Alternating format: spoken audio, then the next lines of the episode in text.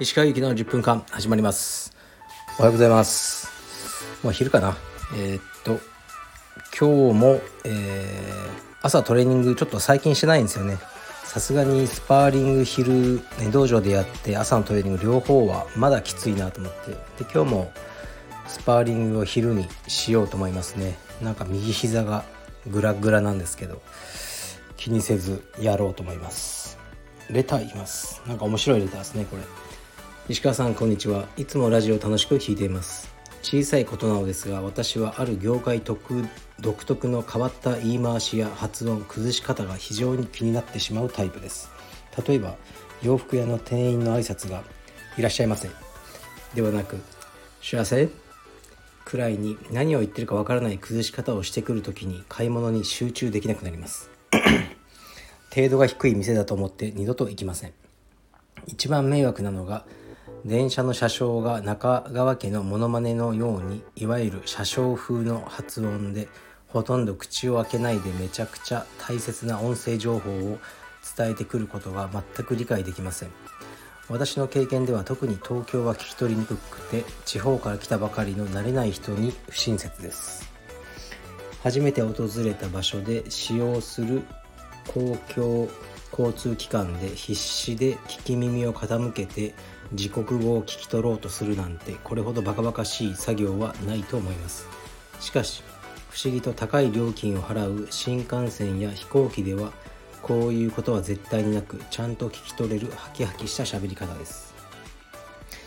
格闘技や柔術界にもこういう独特の慣習はあるのでしょうか。よろしくお願いします。はいありがとうございます。何ですかこれは。そんな気になります？僕結構好きですよあの車掌さん風。はいなんかあれはなんか昔マイクの性能が悪かったんでこのマイクでもそうですよね。サシスセソって破殺音。がすごくあの耳障りの時ありますよね。さ、さし、す、せ、そ。なんかね、マイクに響いて。それを防止するためにこうね、こう、なんか、口を開けずにね、さしすせそみたいな。わかんないですけど、やってたって説もありますけど、僕は別に気にならないですね。結構好きですね。うーん、柔術で、洋服屋だと僕はね見送ってくるのが嫌ですね買った後ずっと僕の姿が見えなくなるまで後ろで見られてるのがあのめっちゃ気持ち悪いからもう早く仕事に戻ってください。っていうのはありますね。だからまあ友人の家とかから去る時もこう見送ってくれようとする人いるんですけど車ナビとか入れたりするから結構ねすぐ立ち去れないんですよ。だからもうすいませんあの僕あのナビ入れたりいろいろやるんでもうあの家に入ってくださいって言いますね。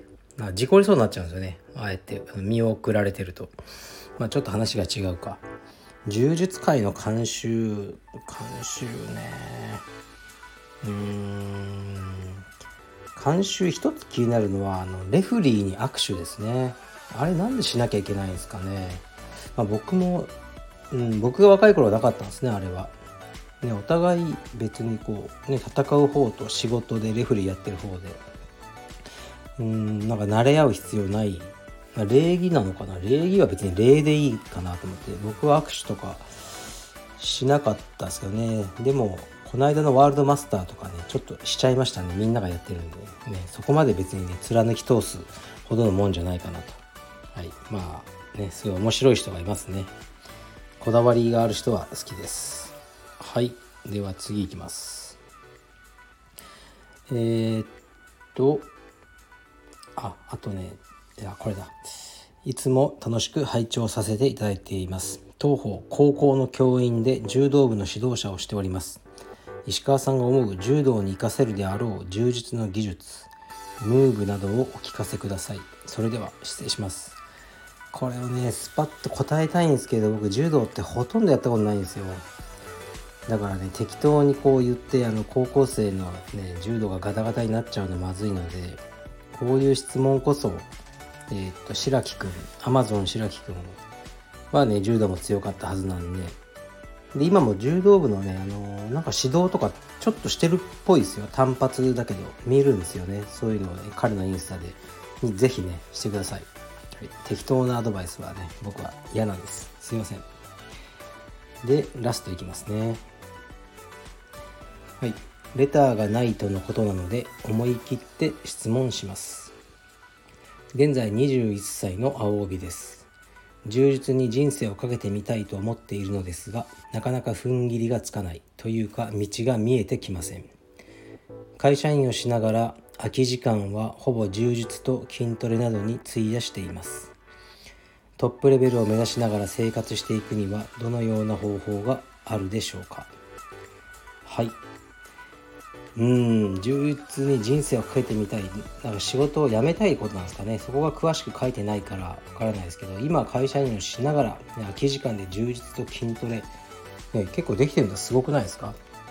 それができて経済的な安定性もあってっていうんだったらねそこでこう頑張るのもいいかもしれないですね。でもまあ会社員やってる以上海外遠征とかはできないでしょうね。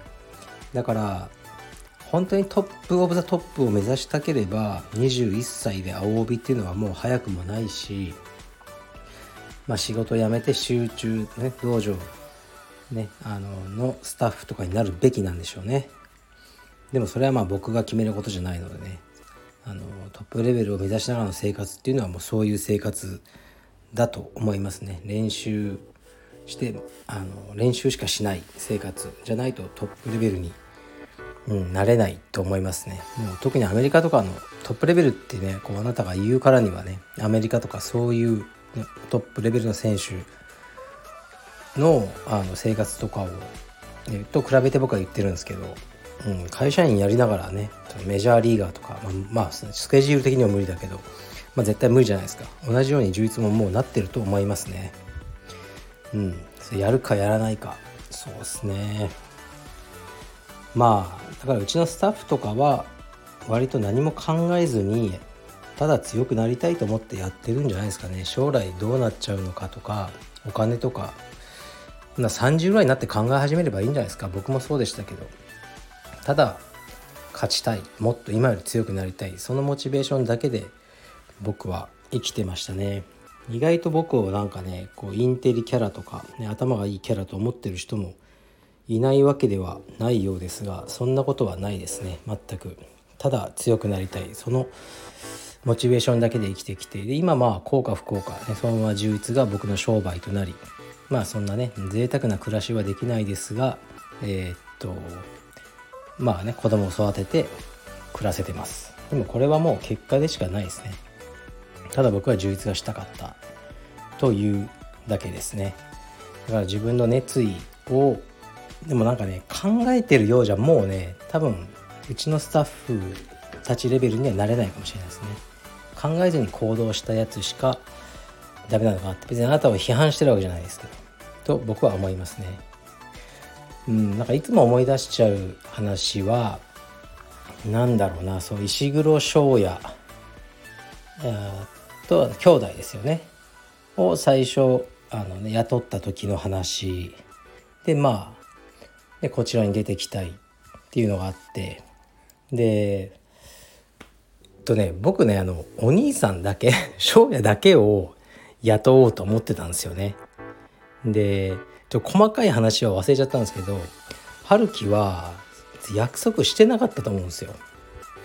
でもまあ翔也が来てで夜にえー、っとメールが来てでその春樹からまあ Facebook のメッセンジャーみたいなでもう私は今そのね夜行バス深夜バスで東京に向かってますトランク一つででそのバスの中から、え、っとメッセージしてますと。で私を受け入れてもらえますかっていうメールだったんですよね。なんかまあ女性だからってわけじゃないけどなんか僕すごい感動して泣いちゃって、うん、でもう乗ってるんですよバスに。いやそのまま 帰れってやっぱ言えないですよね。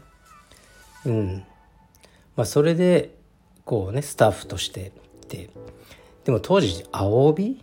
紫帯？そそういうでだからねなかなか仕事もね見つけられないんですよね指導するにもまだレベルがあれだしとかまあね女性で小さいし、ね、当時まだ女性クラスとかもねなかなかなかったんで。でもまあねその自分で道を切り開いてこの間黒帯になりましたけどね。あの今の彼女の地位を築いたと思いますね。今はだから三田では普通に先生ですよね。普通の一般のクラスを指導している先生になったっていうので考えずに動いた、ね、も動かざるを、ね、得なかったっていう情熱があったからこそ開けたと思いますね。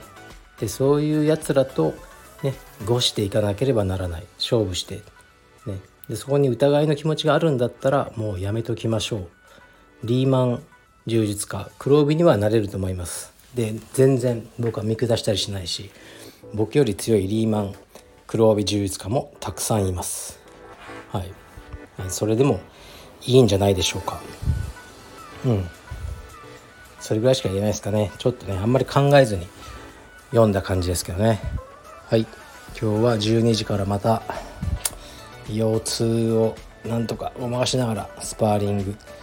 今日はね、ちょっとね、あんまりでかい茶帯とかはね、あのスパーリング時にね、目を合わさないようにします。はい。